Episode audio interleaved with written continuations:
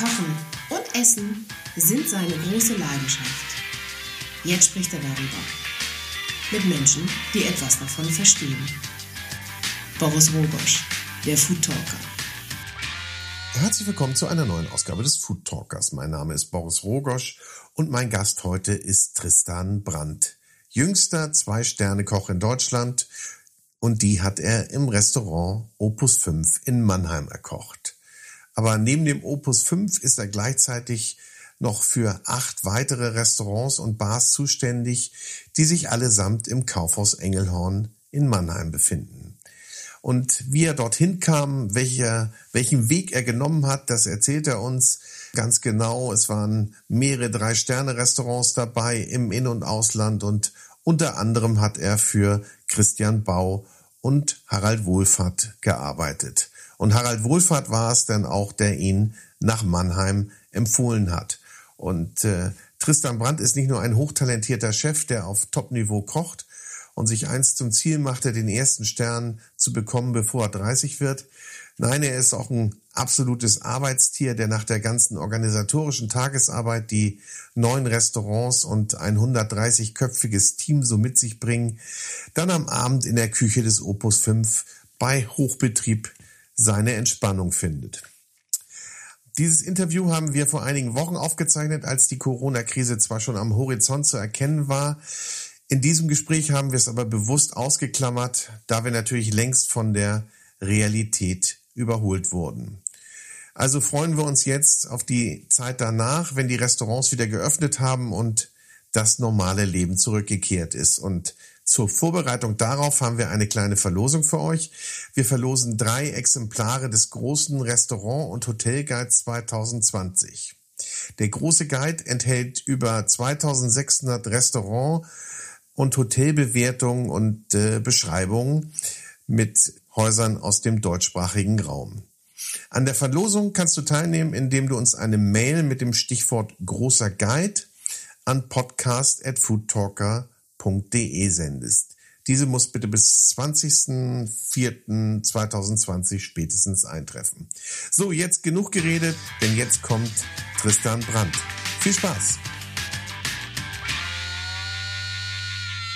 Herzlich willkommen, Tristan Brandt. Schön, dass du hier bist in Hamburg. Ja, danke für die Einladung. Du bist ein bisschen unterwegs und äh, guckst dir die Hansestadt an und guckst mal ein bisschen, was die Kollegen so machen. Genau, ja. Aber du hast natürlich genug um die Ohren, ne? In deinem Opus 5. Und das Opus 5 in Mannheim ist ja nicht nur die einzige Wirkungsstätte von dir. Du hast ein paar mehr Aufgaben. Ja, mittlerweile sind es neun Gastronomiebetriebe. Ähm, ich habe jetzt äh, 130 Mitarbeiter aktuell. Ähm, genau. Wir haben am Tag ca. 1500 Gäste und da ist schon einiges zu tun. Aber dein Hauptaugenmerk gilt deinem Zwei-Sterne-Restaurant Opus 5 oder kann man das so nicht sagen? Ja, ist natürlich so, dass die anderen äh, Betriebe, also die Streetfood-Restaurants, Bistro und so weiter, die müssen natürlich auch funktionieren und laufen äh, und müssen sehr gut laufen sogar, äh, damit wir uns die beiden Sterne-Restaurants äh, leisten können, weil es ja nicht nur, ist ja nicht nur das Opus 5, sondern auch noch das Le Corange, was auch mit einem Stern seit 2017 ausgezeichnet ist. Und äh, von daher ist es natürlich eine große äh, organisatorische Aufgabe und natürlich äh, abends das Hauptaugenmerk im Opus 5. Hm. Ja, bevor ich dich frage, ob du überhaupt noch zum Kochen selber kommst, müssen wir, glaube ich, noch mal denjenigen erklären, die das nicht so ganz genau wissen, wo, wo das Opus 5 liegt oder wie es eingebunden ist. Also ihr seid in das Kaufhaus Engelhorn eingebunden. Genau. Das heißt, das Restaurant befindet sich in einem Kaufhaus. Klingt erstmal ungewöhnlich. Machst die Geschichte mal erzählen? Ja, also die, die Restaurants sind alle im, äh, im Engelhorn Modehaus in Mannheim angeschlossen, im obersten Stock. Und zwar war das damals so gewesen, äh, nachdem ich acht Jahre lang in drei Sterne-Restaurants unterwegs war, hat mich äh, Harald Wohlfahrt angerufen und hat gesagt, es gibt in Mannheim jemand, der mich gerne kennenlernen würde.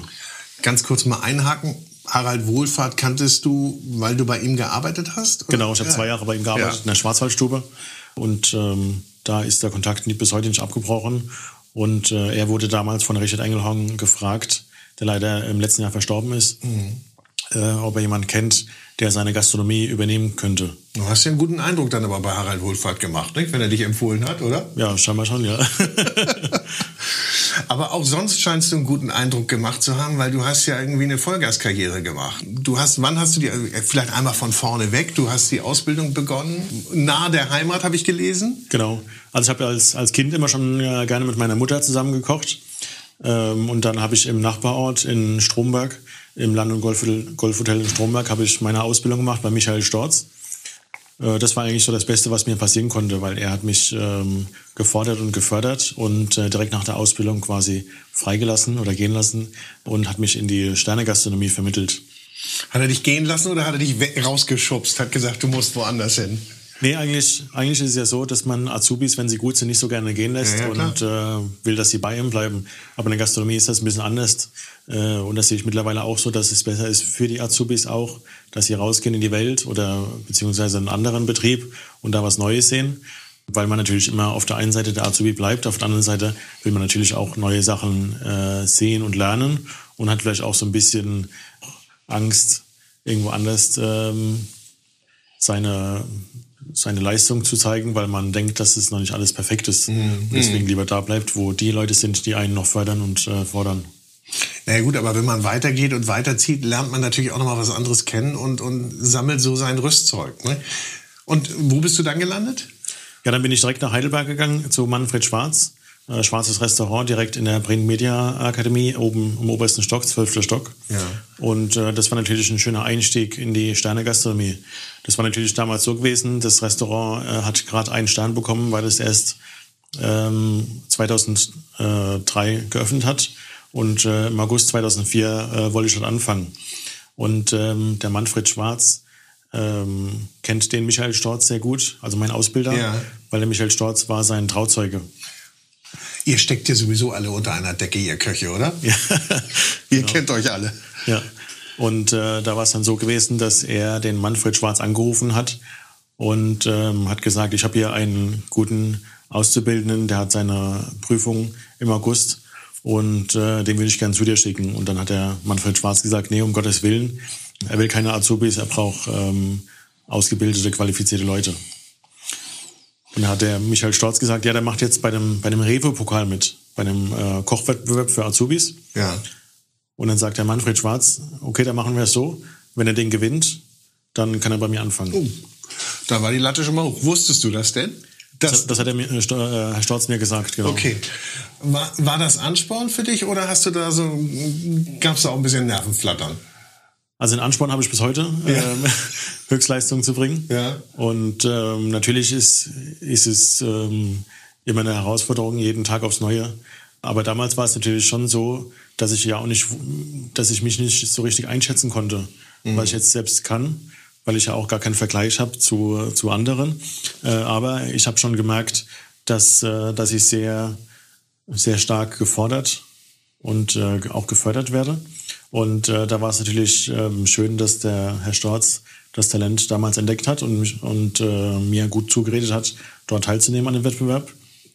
Und dann äh, war es natürlich auch so, dass ich den gewonnen habe. Und dann hat er den. Natürlich. Wie konnte es anders kommen? und dann hat er den äh, Manfred Schwarz angerufen und hat gesagt: So, so jetzt muss äh, ihn nehmen. Jetzt muss sie nehmen. Und äh, dann hat er natürlich keine andere Chance mehr gehabt. ja. Wollte er vielleicht auch gar keine andere Chance haben. Ne? Ja. Wenn er hat dir die Latte so hochgelegt, bums, warst du da. Aber du sagtest gerade, also den Ansporn hast du bis heute, beziehungsweise den Ehrgeiz. Was macht das denn aus? Was ist denn die Mischung da, sagen wir mal, in der Kochwelt ganz oben zu landen? Was braucht es denn? Auf jeden Fall Durchhaltevermögen und Ehrgeiz. Und äh, natürlich kann man nur erfolgreich sein, wenn man ein starkes Team hat, was äh, die Philosophie des Chefs versteht und natürlich auch äh, mit unterstützt. Also es bringt nichts, wenn ich jetzt alleine dort in den Restaurants stehe und muss überall kochen, weil es geht ja schon mal gar nicht, dass ich mich irgendwo verteilen muss. Äh, und man kann auch nur erfolgreich sein, wenn äh, das Team mitzieht. Und das ist immer meine größere Herausforderung, nicht unbedingt selbst gut kochen zu können, sondern meinen Mitarbeitern das so zu vermitteln, dass sie in der Lage sind, die Speisen so zu kochen, wie ich, wie ich sie mir vorstelle. Mhm. Aber das heißt ja absolut, nicht jeder gute Koch kann auch ein guter Chef sein. oder? Also da musst du ja schon beides mitbringen. Du, das, den Menschen, das Team richtig einschätzen, richtig zu steuern, richtig zu delegieren und auch zu wissen, wer kann was wirklich am besten. Das ist doch schon eine echte Herausforderung. Aus, also über de, deine Kochkunst hinaus. Ja. Also mir wurde gesagt, dass ich dafür ein Talent habe. ist ja schon mal gut. Und äh, natürlich ist es auch so, dass ich ja auch äh, nicht nur ein Zwei-Sterne-Restaurant betreibe, sondern auch ein Bistro. Und im Bistro habe ich auch zum Beispiel einen Koch, der ein sehr gutes Schnitzel macht, aber niemals im Opus 5 arbeiten will. Und andersrum ist es genauso. Und deswegen brauche ich als Chef dieses Bauchgefühl, wenn ich mit einem Menschen rede, mhm. dass ich herausfinden kann, äh, in welches Restaurant passt er und was ist eigentlich sein Anspruch und wo geht vielleicht die Reise hin. Mhm. Ich habe einen Mitarbeiter zum Beispiel jetzt im Streetfood-Restaurant, der ist äh, vor einigen Monaten ins Sterne-Restaurant gewechselt, weil, äh, weil ich gemerkt habe, dass er so ehrgeizig ist und so umtriebig und äh, will mehr und vom Anrichten von, von dem Fingerspitzengefühl ist es natürlich ähm, schon deutlich erkennbar.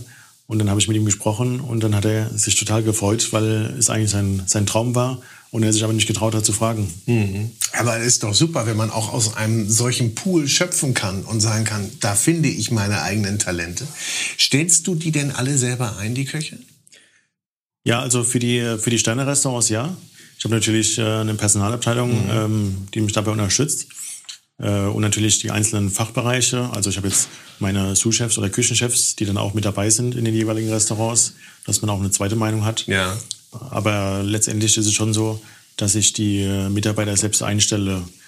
Ähm, mittlerweile ist es aber so, also früher habe ich das alles äh, gemacht, mittlerweile ist es so, dass ich mich natürlich auch darauf verlasse, weil meine Mitarbeiter aus der Personalabteilung natürlich äh, wissen, was passend ist und nicht.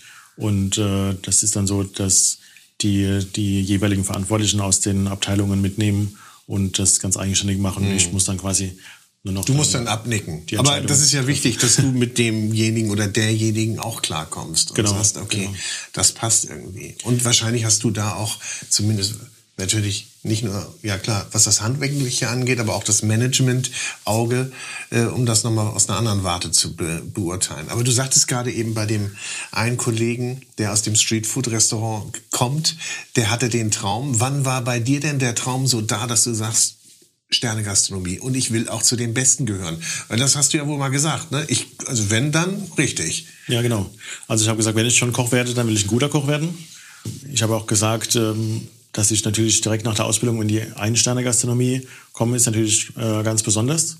Und dann hat mir ja der Manfred Schwarz damals, als ich nach zwei Jahren den Wunsch geäußert habe, äh, zu wechseln, äh, die Gelegenheit gegeben, zu Harald Wohlfahrt zu gehen. Und das war natürlich damals mit 20 Jahren schon äh, eine Riesennummer für mich. Mhm. Und ähm, wie bist du da eingestiegen? In, auf welcher Position bist du da eingestiegen? Äh, Demi-Chef. Demi-Chef auf dem äh, Saucier. Ja. Und ähm, das war so gewesen, dass der, der Manfred Schwarz hat gesagt, ähm, gib mir mal zwei, drei Tage und dann komme ich auf dich zu. Und dann kam er wirklich und hat gesagt, ich habe zwei Optionen. Eine war Harald Wohlfahrt. Und äh, dann hat er gesagt, äh, hier sind die Kontaktdaten, ruf ihn an äh, und mach einen Termin aus, dass du runterfährst zum Vorstellungsgespräch. Ja, und dann habe ich quasi den Hörer in die Hand genommen, habe ihn angerufen, habe einen Termin vereinbart, mhm. bin mit meiner Bewerbungsmappe in den Schwarzwald gefahren, wo noch gar nicht so viel drin stand. nee, die war noch nicht so voll. Gerade ausgelernt, genau. Und äh, dann hat er die, saß wir vorne im Plaudurstübchen, dann hat er die auf die Seite gelegt, die Bewerbungsmappe, hat gesagt, Sie sind hier auf Empfehlung von Manfred Schwarz. Wann möchten Sie anfangen? Und das war natürlich für mich äh, eine besondere Erfahrung, ein besonderes Erlebnis. Ja äh, was man bis heute nicht so vergessen hat. Und warst du nervös, als ja. du da saßt? Ja. Ich ja. meine, vor dem großen Hallen Wohlfahrt zu sitzen und zu sagen, ich habe hier mein Mäppchen, ist noch nicht so viel drin. Ja. Und dann sowas. Da warst du, ich meine, da ist man noch im siebten Himmel, oder? Ich bin erstmal geflasht, ja. ja. Wahnsinn. Und wie schnell ging das dann? Wie schnell bist du denn da gestartet? Ähm, ich glaube, das war drei, vier Monate später. Ja. Äh, genau, September habe ich angefangen. Und ähm, dann hat er noch gefragt, äh, was ich verdienen möchte. Da habe ich gesagt, das ist eigentlich nicht meine Priorität. Mir geht es darum, dass ich bei ihm arbeiten kann. Und dann fand er das auch ganz gut. Ähm, dann hat er mir das angeboten und dann habe ich noch ein Personalzimmer dort genutzt. Und äh, das war natürlich eine sehr, sehr harte Zeit mhm. damals. Weil wir morgens sehr früh angefangen haben und äh, mit natürlich Mittags- und Abendservice hatten und ich auf dem Fleischposten war, der zweite Mann auf dem Fleischposten, der erste Mann war der Sous-Chef immer. Ja. Und äh, die rechte Hand von Herrn Wohlfahrt. Und äh, da musste ich natürlich auf dem, als zweiter Mann auf dem Saucier, auf dem Fleischposten, äh, war ich für die, äh, für das Fleischgaren und für die Garstufen verantwortlich. Er hatte sechs verschiedene Garstufen, die er bei den Gästen abgefragt hatte. Hm. Und dementsprechend bei einem größeren Tisch mit verschiedenen, also mit Reh, Rind und Kalb oder wie auch immer, äh, mit jeweils verschiedenen Garstufen, war das schon eine riesen Hat man schon mal ein bisschen Verantwortung gleich übernommen dann. Ja, ne? und heutzutage natürlich die jungen Leute nehmen alle ihr Thermometer. Ja. Damals gab's äh, die, äh, die Garpunktnadel, also die Rouladennadel, die man dann äh, ins Fleisch gestochen hat, in den Mittelpunkt und dann äh, damit mit Hilfe der, der Lippe äh, die Temperatur gecheckt hat. Wahnsinn. Würdest du denn sagen, heute, äh, heute ist weniger Handwerk als früher?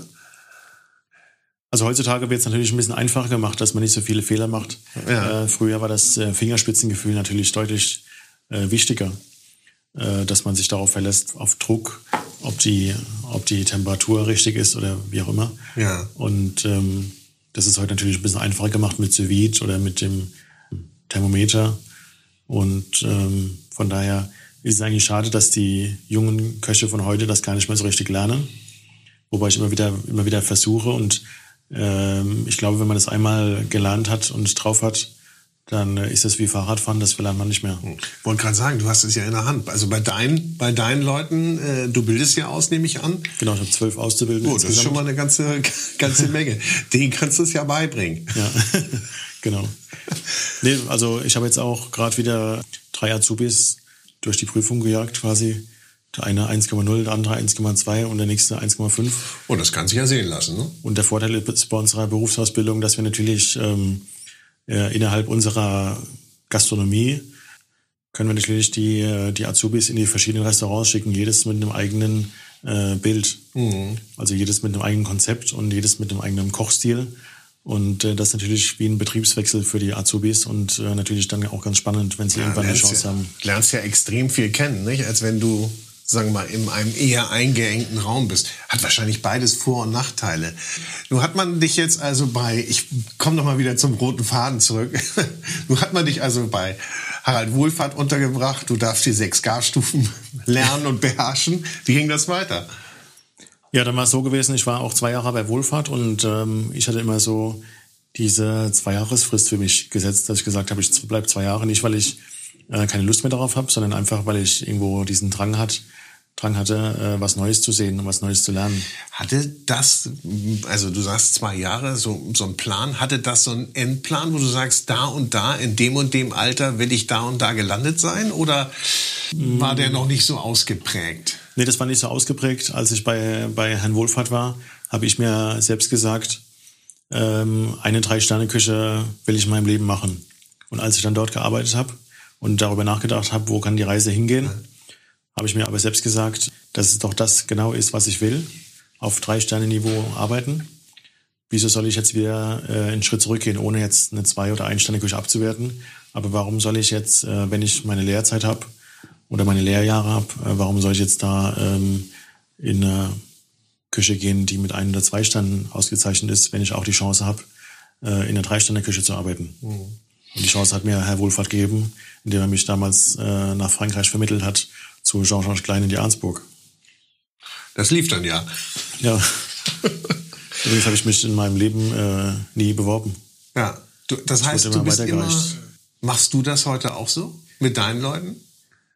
Ja, also ich habe jetzt gerade einen, einen, äh, einen jungen Koch, der ist zwei Jahre bei mir gewesen.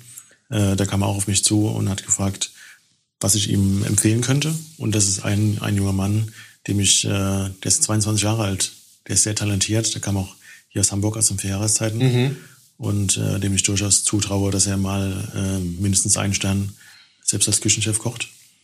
Und den habe ich jetzt gerade nach Kopenhagen äh, weiterempfohlen ins Alchemist. Mal gucken, ob es Oh. ob's klappt, aber äh, sieht ganz gut aus. Und dann hatte ich einen, einen anderen Mitarbeiter, der war drei, Jahre, vier Jahre bei mir, der wollte nach Australien gehen, Work and Travel. Äh, dem habe ich auch ein paar Restaurants empfohlen, wo er äh, für kurze Zeit arbeiten kann. Und das waren auch die besten in Australien. Und das ist natürlich toll, wenn man so Kontakte hat. Ja klar, ich meine, selber hat man die nicht aufgebaut und, und äh, du bist jetzt schon, auch wenn du noch sehr jung bist, ein bisschen länger unterwegs und hast die natürlich diese Kontakte, nicht? Wie ist denn das so, wenn wir da mal eben kurz einhaken? Du sagst, Du warst dann im Elsass, danach, glaube ich, bist du noch weitergezogen. Du hast noch ein paar andere genau. Auslandsstationen gemacht, kommen wir gleich drauf. Aber da spinnt man natürlich sein Netzwerk, nicht? Und hat dann auch überall Anknüpfpunkte. Und alle, die irgendwo mal waren, ziehen weiter und man bleibt in Verbindung. Gibt es da so eine große WhatsApp-Gruppe, wo man miteinander verbunden ist? Hörte ich gerade neulich bei, bei Sven Elverfeld. Der hat ja. noch seine, seine, seinen Stamm ja. und seine ehemaligen. Genau, das habe ich auch gehört. ja, das finde ich toll. Ähm, aber ich glaube, wenn man das jetzt macht mit allen, mit denen man jemals zusammengearbeitet hat, wird zu groß. Da ne? würden viele Leute direkt austreten, weil es halt nervig ist, wenn der hier da reinschreibt. Ja. Äh, aber natürlich gibt's die Kontakte über die sozialen Netzwerke äh, heutzutage. Das ist ja toll, äh, wie das äh, alles funktioniert.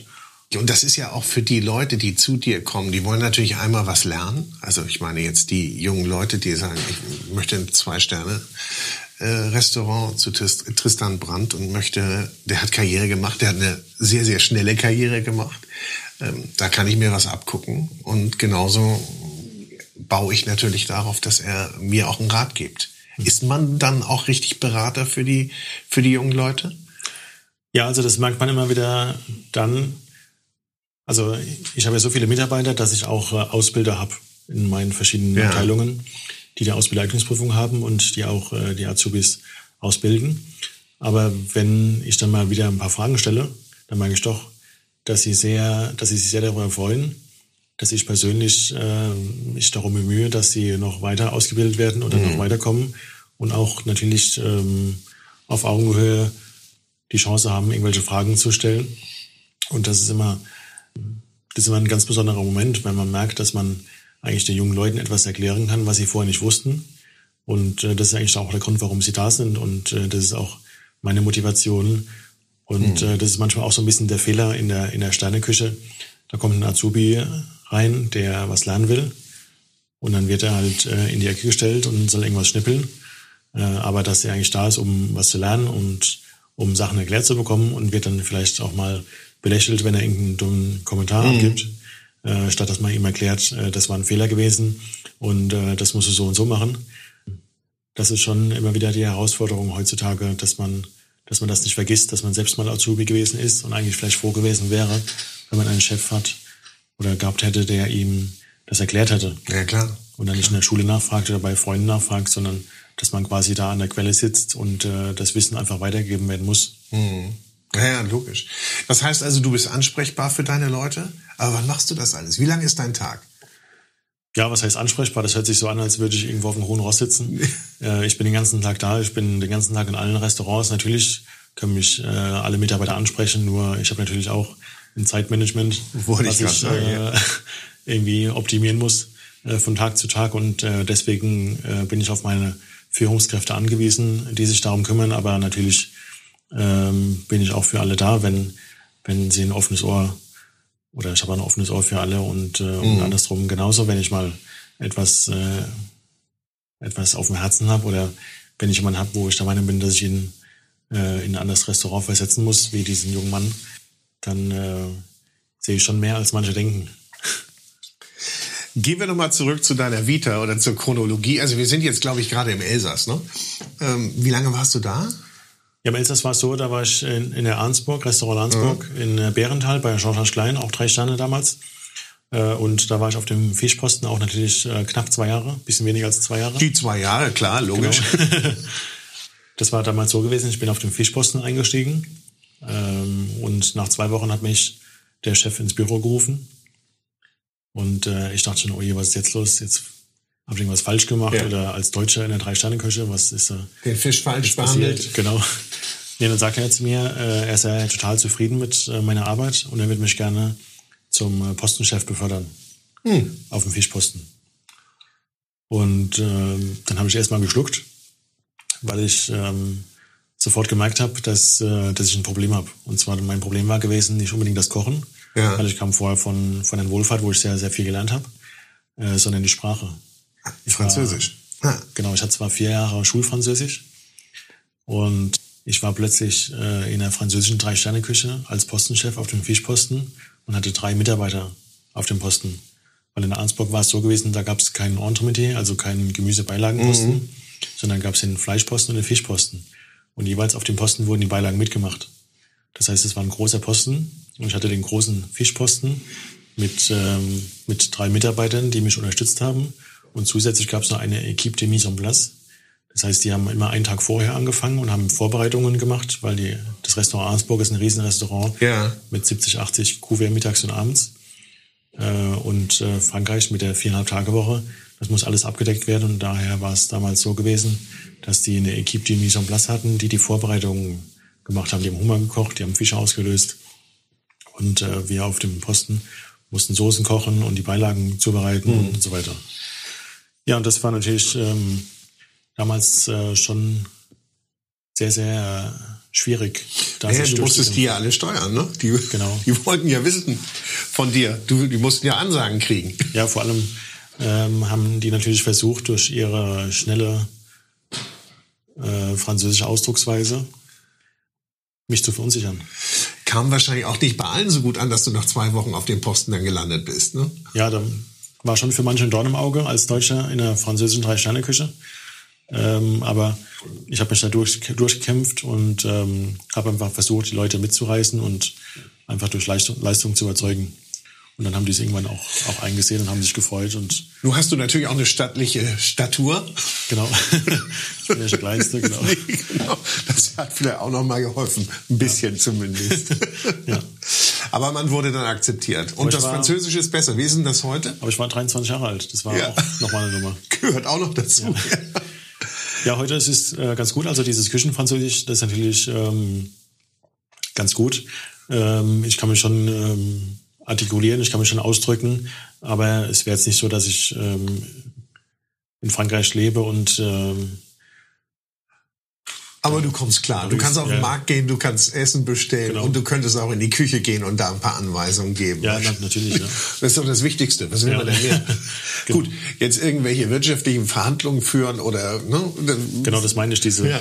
diese ganzen speziellen Sachen, das ist ein bisschen zu kompliziert, aber dieses ähm, dieses Daily Business, dieses Küchenfranzösisch, ja. das, äh, das klappt schon oder äh, in der Stadt klarkommen äh, und fragen, wo man hin muss, wenn. Äh, das ist kein schon Problem. mal viel wert. Ne? Ja.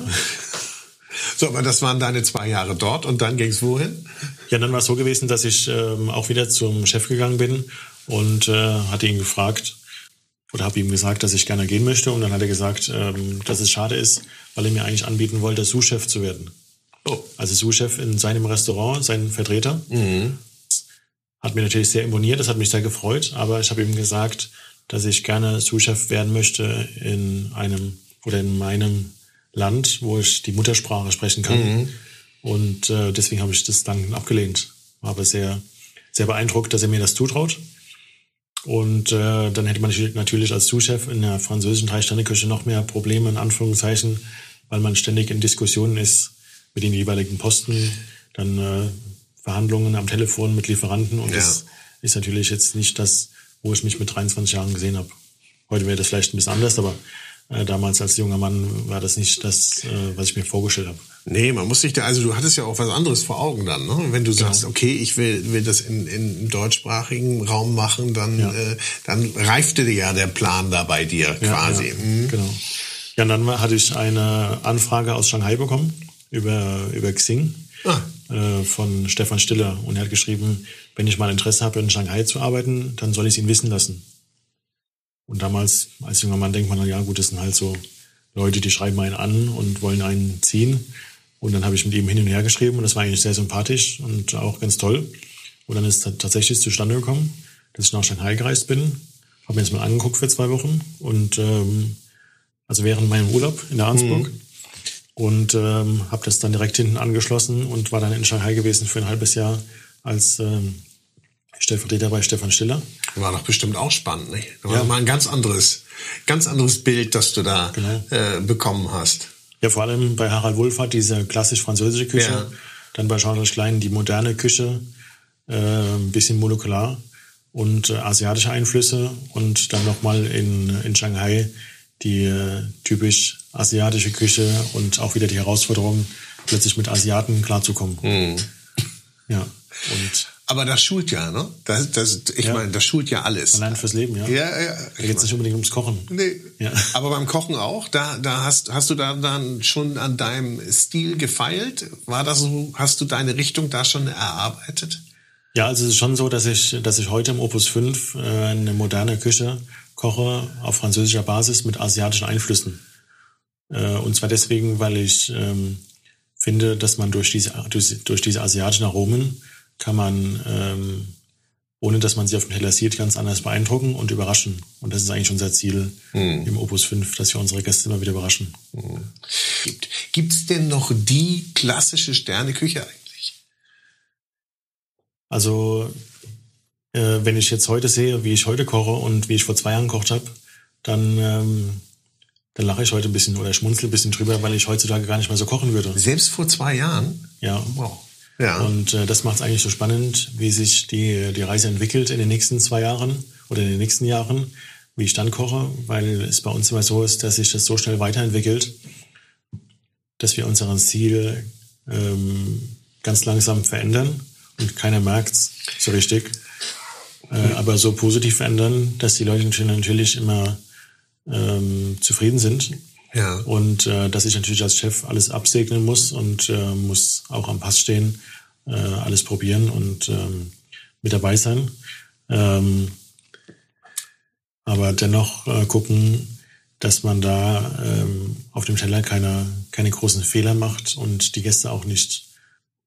Ja, sie sind ja was gewohnt. Ne? Die wollen ja, auch nicht plötzlich was ganz anderes haben. Die kommen ja wegen einer ganz bestimmten Note zu dir. Und wenn du sagst, das machen, das merken die gar nicht, das machen wir so sanft. Ähm, aber wie machst du das? Wie entwickelst du das? Also ich meine, du sagst jetzt, du bist jetzt unterwegs, du bist beispielsweise in Hamburg unterwegs oder sonst wo über, unterwegs im In- und Ausland und guckst dir neue Trends an. Ist da, saugst du das so auf, was du da siehst, oder kommt das auch von woanders, deine, die Inspiration? Nee, also die, äh, wir machen alle sechs Wochen machen wir ein neues Menü. Ja, komplettes neues Menü. Also manchmal machen wir es, machen wir äh, nach vier Wochen machen wir die Hälfte und dann ähm, Okay. Mhm. dann nochmal die andere Hälfte. Also es, das war früher festgelegt alle sechs Wochen, aber mittlerweile machen wir es so, dass wir nach ein paar Wochen die Hälfte wechseln und dann die andere Hälfte, äh, weil es schon sehr sehr aufwendig und sehr anstrengend geworden ist, sich immer wieder neu zu erfinden und da was Neues auf die Karte zu schreiben. Und wir machen das eigentlich deswegen, weil wir äh, auch die jungen Leute motivieren wollen und wieder äh, fördern wollen und weil ich der Meinung bin, dass es irgendwann vielleicht zu langweilig wird, wenn man immer wieder das Gleiche kocht. Äh, auch wenn es nicht, äh, auch wenn alles perfekt ist. Aber die Leute wollen natürlich äh, was Neues sehen, was Neues lernen und äh, deswegen sind sie ja bei uns im Opus 5, äh, um äh, sich weiterzuentwickeln. Und äh, das heißt, sie können in kurzer Zeit, in ein oder zwei Jahren, wo sie da sind, ziemlich viele Gerichte sehen, wie sie entwickelt werden und wie sie gekocht werden und äh, wie sie perfektioniert werden. Ihr habt sicherlich auch viele Stammgäste. Die wollen ja auch Abwechslung haben. Oder sagen die, nee, das, was letztes Mal im Menü war, das hätten wir gerne wieder. Gibt ja auch die, ne, die immer sagen, ich, nichts verändern, alles schön so. Ja. Das könntest du nicht, oder? Nee, das, das will ich auch gar nicht. Also dadurch, dass wir das von Anfang an so machen, ist es unser Konzept. Und natürlich gibt's äh, Stammgäste oder Gäste, die sagen, ähm, äh, ja, wir waren das letzte Mal hier vor so und so viel Jahren oder so vor ein paar Monaten und dann haben sie das, und das und das auf der Karte und äh, können sich noch genau daran erinnern. Und äh, ich weiß es teilweise gar nicht mehr, weil wir uns immer wieder so schnell äh, weiterentwickeln und diese Gerichte in dem Moment natürlich ganz äh, toll waren, aber schon wieder dann vergessen, in Vergessenheit geraten sind. ja. Wir haben das auch damals mal in einem Kochbuch festgehalten, äh, dass man immer wieder da nachblättern kann und mal sehen kann, was wir gut. zu dieser Zeit gekocht haben. Und dank Instagram hat man ja auch mittlerweile alles archiviert, alle wunderbaren Essensfotos. Wie findest du das übrigens, wenn die Leute bei dir äh, im Restaurant Fotos machen vom Essen? Also ich habe da grundsätzlich nichts dagegen, wenn sie nicht da drei Minuten davor sitzen, bis sie anfangen zu essen. Ja. Aber auch nur, wenn jetzt der Teller nicht schon angegessen wurde, sage ich jetzt mal. Also wenn die, wenn die Gäste einmal im Löffel quer durchgehen und dann ein Foto machen, auf Instagram posten und mich noch verlinken, das finde ich dann nicht so toll. Nee, das ist dann nicht mehr so, wie es angekommen ist. Genau. Das verstehe ich, ja, ja. Es gibt ja einige deiner Kollegen, die sagen, also ich will das überhaupt nicht, dass diese Fotos gemacht werden, weil sie nur einen ganz kleinen Teil dessen, was wir hier geschaffen haben, überhaupt repräsentieren, weil Duft, Geschmack natürlich fehlt. Aber es ist natürlich so eine äh, Gastro-Bildertourismus geworden teilweise Ja. auch, ne? Ja, so ein bisschen der Trend, äh, zu zeigen, wo man ist oder was man halt äh, Besonderes erlebt. Äh, aber jetzt, wenn ich irgendwo essen gehe, dann mache ich auch ein schnelles Foto Aber nur zum Abspeichern dann, ne? nur zum Speichern, dass ich mich später wieder daran erinnern kann, wenn ich mal in zwei Jahren daran zurückdenke. Äh, ich war dort gewesen, äh, was war das nochmal, dass ich es als Bild schon mal vor mir sehe und Ja. mich dann noch besser daran erinnern kann. Ja. Äh, Wo wir gerade dabei waren und du sagtest, also alle äh, sechs Wochen habt ihr ein neues Menü, beziehungsweise halb, halbes Menü wechselt ihr auch. Ähm, Es gibt ja so die Diskussion, dass, dass also diese vermeintlichen Luxusprodukte gar nicht mehr unbedingt auf dem Teller sein müssen in der Sterneküche. Wie ist das bei euch? Muss das sein? Erwartet das der Gast, dass er sagt, also da muss auch richtig teures Produkt drauf sein, ansonsten ist mir das Essen das nicht wert? Oder wie hand- handhabt ihr das bei euch?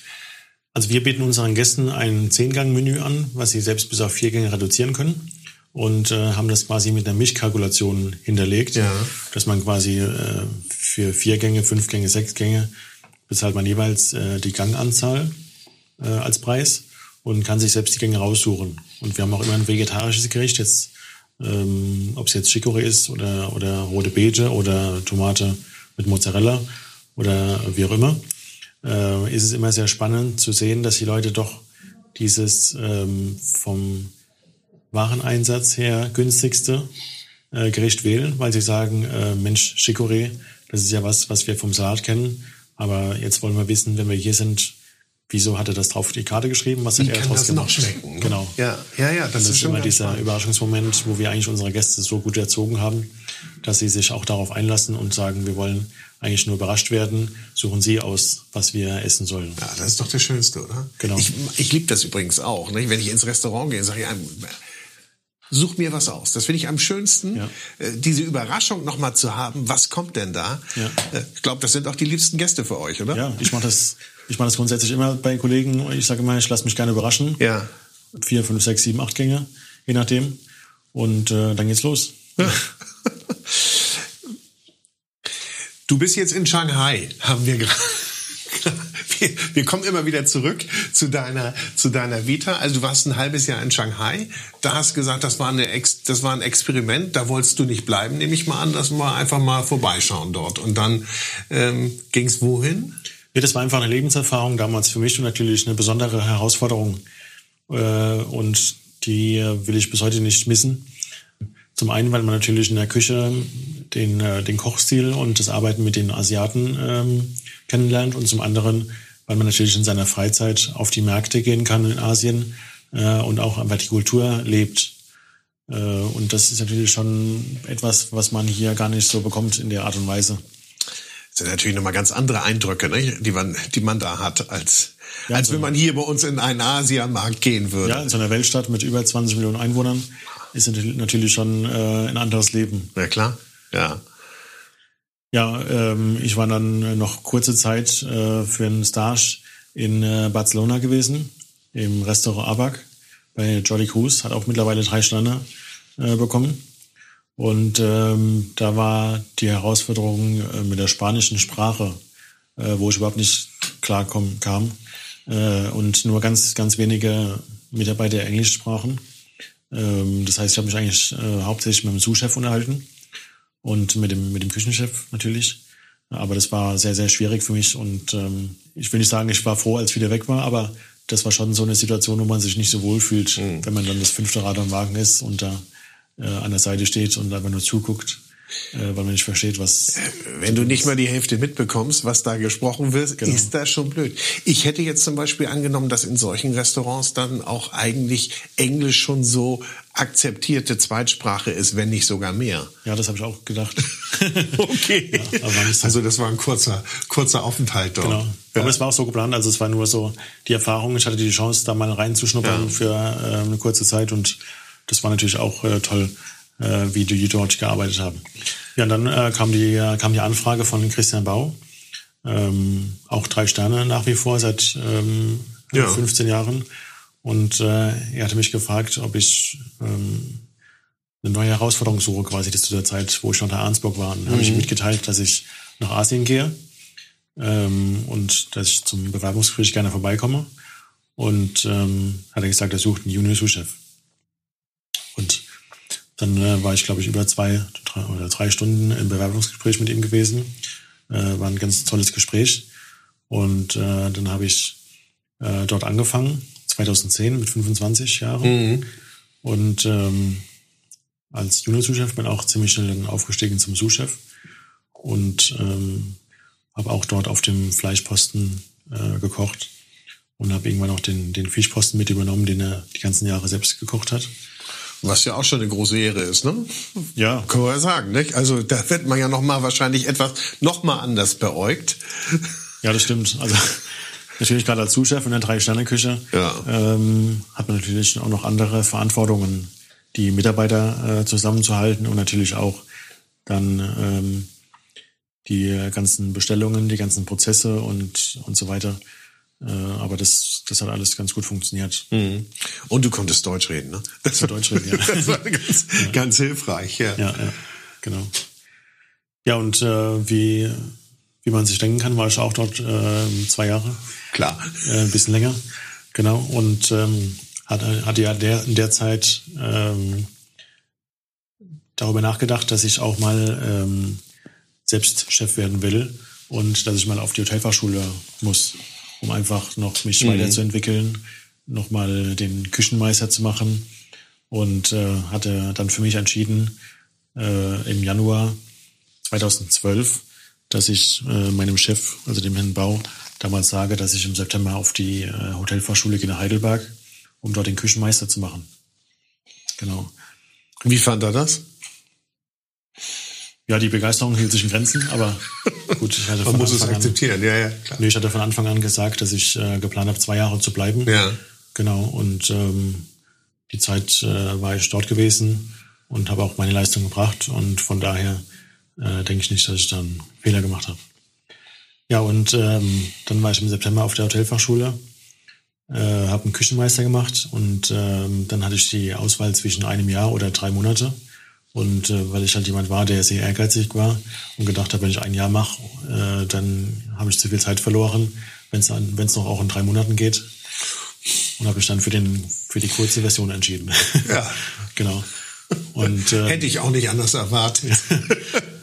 ja, und da war ich dann quasi in, äh, in da waren 50 Teilnehmer und ähm, in diesen drei Monaten, das war eine sehr sehr harte Zeit. Natürlich auch äh, aufgrund dessen, weil viele der Mitschüler äh, schon, so wie ich auch, im Arbeitsleben und Berufsleben waren und in der Küche arbeiten und äh, es schwer für sie war, sich wieder auf die Schulbank zu setzen, vielleicht mhm. nach zehn Jahren und äh, dort wieder äh, etwas zu lernen. Und deswegen sind dann nach und nach viele abgesprungen. Und ähm, ganz, ganz wenige, also ein Viertel oder ein Fünftel von den Teilnehmern ähm, waren dann später bei der Prüfung. So wenig? Ja. ja Wahnsinn. Mhm. Und ähm, ganz, ganz wenige, also ich glaube neun haben dann ähm, die Prüfung bestanden. Also es war schon eine harte, eine harte Nummer. Ich mutmaße mal, dass du zu den Bestandenen gehört hast. Ja, genau. Ich bin da. sonst wäre die, sonst wäre deine Verweildauer länger gewesen dort. Stimmt, ne? ja. ja, ich habe bestanden. Ähm, leider nicht mit einer Eins, was mich sehr geärgert hat, sondern ja. mit einer zwei plus. Mit zwei plus bestanden?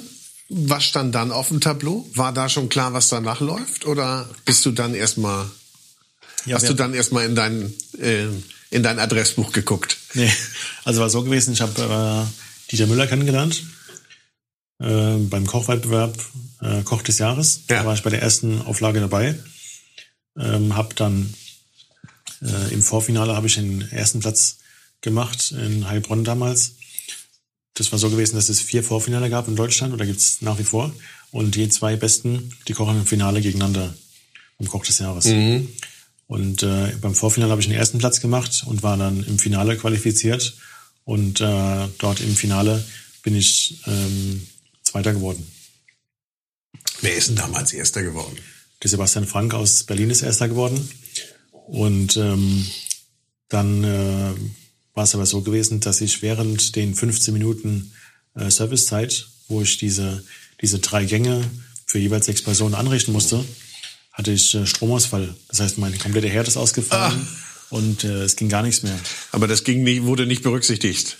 Ja, es gab eine technische Jury, die das ja. alles, ähm, alles äh, bewerten oder berücksichtigen musste. Die hat es aber nicht mitbekommen und ich war jetzt damals auch ähm, nicht so clever oder ich hatte andere Gedanken, dass ich da fertig werde, als mhm. denen zu sagen, ob sie das äh, berücksichtigt haben. Ja, ja. Und habe erst nach 18 Minuten die letzten Teller serviert. Und dadurch gab es 10 Minuspunkte äh, wegen Zeitverzug. Ja. Und äh, ich wusste aber nicht, was sie auf ihren Dinger, auf ihre Dinger draufschreiben. Und habe dann später erfahren, dass ich ähm, nur vier von 400 Punkten hinter dem ersten Platz gewesen bin von Dieter Müller, weil das so ganz, ganz knapp war. Und das war natürlich für mich sehr ärgerlich. Ja, ja, für so einen ehrgeizigen Typen wie dich natürlich. Aber das hat natürlich keinen Abbruch getan und du hast trotzdem mit Dieter Müller zusammengearbeitet. Genau, da hat er mich, äh, hat er damals äh, mein Menü gegessen, war sehr, sehr beeindruckt und hat mich angesprochen, ob ich ihn nicht auf der MS Europa auf dem Kreuzfahrtschiff vertreten ja. will.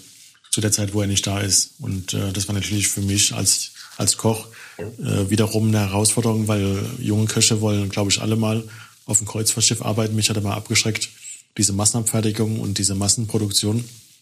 Äh, aber äh, Dieter Müller hat ein kleines Restaurant mit 35 Plätzen, was ja jetzt Kevin Fehling übernommen hat. Mhm, genau. Ähm, und äh, das war natürlich schon damals ähm, toll, wenn man äh, auf dem Schiff arbeiten kann, dann noch unter der Leitung von Dieter Müller äh, um die Welt kommt und noch dafür bezahlt wird. Und das ist doch, glaube ich, nochmal eine ganz schöne Ab Abrundung der Lehr- und Wanderjahre, oder? Da genau. kann man doch nochmal einen schönen Haken drunter machen. Ja. Haben wir auch eine ganze Reihe von deinen Kollegen gemacht, ne? Nochmal so, so eine kleine, so eine kleine Tour. Aber sie, ja. sieht man denn, sieht man denn was von Land und Leuten oder ist man nur in der Küche? Ja, also es war so gewesen, dass wir uns schon organisiert haben. Wir mussten oder wir, wir äh, haben jeden Abend äh, Gäste gehabt, circa 30 Gäste jeden Abend. Und äh, ich habe es mal so gemacht, dass ich ein bisschen früher aufgestanden bin, habe die ganzen Vorbereitungen äh, gemacht, dass ich mittags um 12 Uhr fertig war. In dieser Zeit waren die ganzen Gäste von Bord. Äh, und ich bin dann quasi einfach rausmarschiert und habe mir dann in äh, drei, vier, fünf Stunden, je nachdem, wo wir waren, habe mir dann äh, die Landschaft und die Region angeschaut. Und man, man glaubt nicht, wie viel man in so kurzer Zeit, wenn man weiß, dass man nur ja. äh, vier Stunden hat, um sich die Osterinseln anzuschauen, wie viel man da äh, sehen kann. Das klingt aber so, als ob du immer schon ein ganz gutes Time-Management hattest. Ja, das war schon ausgeprägt. War immer drin. Die Uhr konntest du schon länger. Genau. so, jetzt müssen wir mal, jetzt müssen wir mal langsam die, die Kurve kriegen zu deiner heutigen Wirkungsstätte. Ja. Folgte die dann danach? Oder? Genau. Ja. Also ich bin am 18. Juli 2013 ausgestiegen und habe am 1. August 2013 angefangen, meine neue Stelle quasi als Küchenchef äh, bei Engelhorn in Mannheim. Ähm, und da war es so gewesen, dass ich äh, zwei Restaurants übernommen habe, die Faces Lounge und äh, das Le Corange. Und ähm, der Richard Engelhorn mir die Chance gegeben hat, mir ein Restaurant zu bauen, so wie ich mir es vorstelle. Und äh, das ist das Opus 5 geworden. Das ist doch aber absoluter Luxus, oder? Wenn, wenn es heißt, bauen Sie sich was oder ja, natürlich gab es schon. Äh, ja gut, es gibt Rahmenbedingungen, aber es ist ja was anderes, als wenn du jetzt sagen würdest, ich muss jetzt einen Kredit aufnehmen, ich mache jetzt mein eigenes Restaurant. Ja. Äh, da ist man ja eher limitiert. Ich schätze mal, die Mittel waren großzügig, man wollte ja was erreichen da. Ja, da bin ich natürlich der Familie Engelhorn bis heute sehr dankbar dafür, dass sie mir damals die Chance gegeben haben. Und äh, dann war natürlich auch meine Herausforderung, das nicht zu enttäuschen und äh, da was zurückzugeben. Und wir haben am 21. November 2013 das Restaurant eröffnet haben ein Jahr später den ersten Stern bekommen ähm, und 16 Punkte im Gummio. Dann äh, das Jahr darauf 17 Punkte und äh, zwei Jahre später äh, zwei Sterne und 18 Punkte. Bom. Kann man einfach mal sagen, also drei, Vollgas gegeben, ne? Durchge durchgetreten, das Gaspedal. Und du warst dann, oder bist du es noch, äh, Deutschlands jüngster Zwei-Sterne-Koch. Genau. Bist ja. du es noch? Ja? Oder wer ist da? Wissen wir jetzt nicht. Müssen wir mal gucken. Ja, es gab jetzt, in diesem Jahr gab es ja sieben neue Zwei-Sterne ja. äh, Köche. Äh, ich habe das noch gar nicht geprüft, aber zumindest war ich die letzten drei Jahre war ich Deutschlands jüngster Zwei-Sterne-Koch. Ja. Aber das ist ein guter, guter Hinweis, müsste ich mal. Muss man nochmal überprüfen für die, für die Vita. genau. ja. Aber man hat Anforderungen an dich gehabt dort. Ja. Und die hast du erfüllt. Genau. Und mein Ziel damals war es auch gewesen, das hatte ich vorhin vergessen, äh, meinen ersten Stern ähm, selbst zu haben, bis ich 30 bin. Oh, ja, gut, klar. Und äh, bis no mit 29 kam er dann der erste und der zweite mit 31. Ja. ja. Was bleibt denn da noch? Okay, der dritte Stern bleibt. Spricht man darüber, denkt man darüber nach oder ist das, äh, wie ist das so? Ja, also es ist natürlich so, dass, dass die Gäste, die ins Restaurant kommen, äh, sagen, ja, wir verstehen gar nicht, dass sie keine drei Sterne bekommen äh, und wir würden ihnen die geben und so weiter. Aber das ist alles äh, natürlich äh, das Geschwätz von den Gästen. Und letztendlich ist es ja die Entscheidung der dem Michelin-Inspektoren äh, oder Restauranttester, die äh, die genaue Kriterien haben, nach denen sie bewerten. Und ähm, ich denke, wir haben uns die Sterne auch nicht selbst gegeben, sondern haben uns immer weiterentwickelt mhm. und äh, wir werden uns auch in der Zukunft weiterentwickeln. Und wenn es irgendwann so ist, dann äh, freuen wir uns sehr darüber. Und äh, wenn es nicht so ist, dann soll es nicht so sein. Aber man kann ja so zusammenfassend sagen, du hast ja extrem viel, früh viel erreicht, ähm, hast, glaube ich, so eine ja, Lehr- und Wanderjahre gemacht, die quasi dir immer noch mal wieder so ein bisschen was zur Formung dazugegeben haben. Und würdest du jetzt so rückblickend sagen, das ist dir so zugefallen? Also ich will jetzt nicht von Glück reden, aber das hat sich alles so ergeben, das hat sich so alles gefügt? Oder musstest du dafür kämpfen? Ja, also damals äh, würde ich schon sagen, dass es teilweise Glück war und dass ich vielleicht auch in den jeweiligen Restaurants, wo ich war, ähm, die Leistung gebracht habe, damit der Chef sieht, dass er mich äh, ohne schlechtes Gewissen zu haben auch weiterempfehlen kann den Kollegen. Äh, und äh, ich denke, überall wo ich war, musste ich meine Leistung selbst bringen. Und äh, das war jetzt nichts, was ich irgendwie äh, geschenkt bekommen habe. Mhm. Und äh, von daher denke ich auch, dass man sagen kann, dass man sich das auch selbst erarbeitet hat. Mhm. Was würdest du heute jemanden jungen, talentierten mitgeben? Also wir nehmen jetzt mal die Jungs, die da bei dir sind oder Mädels, die bei dir sind und weiterziehen wollen, beziehungsweise in der Sterneküche arbeiten wollen. Was ist so die Botschaft für die, die du denen gibst? Ja, wenn man im Leben etwas erreichen will, muss man hart an sich arbeiten und muss immer versuchen, sich weiterzuentwickeln und immer hinterfragen, ob das das Richtige ist, was man tut. Und äh, nur so kann man im Leben weiterkommen. Und die richtigen Leute kennen richtigen Leute kennen, genau. ja. Aber wenn wir jetzt mal nochmal sagen, wenn wir nochmal von Zielen sprechen, gibst du Ziele, die du so für dich aussprichst, die du auch öffentlich machen kannst, wo du sagst, äh, das ist das, was ich äh, äh, erreichen möchte oder was ich mir vorstelle? Ja, also es ist schon so, dass man, dass man sagt, wenn man ähm, das Ziel hat, einen Stern zu bekommen äh, und das Ziel erreicht hat, dass natürlich äh, das Ziel ist der zweite. Und äh, das Ziel des zweiten Sterns haben wir seit vier Jahren jetzt auch erreicht. Und das ist natürlich klar, dass es auch weitere Ziele gibt. Mhm. Äh, und äh, wo die Reise hingeht, das äh, steht so in den Sternen. Mhm. Das heißt aber, du bist Mannheim erstmal treu?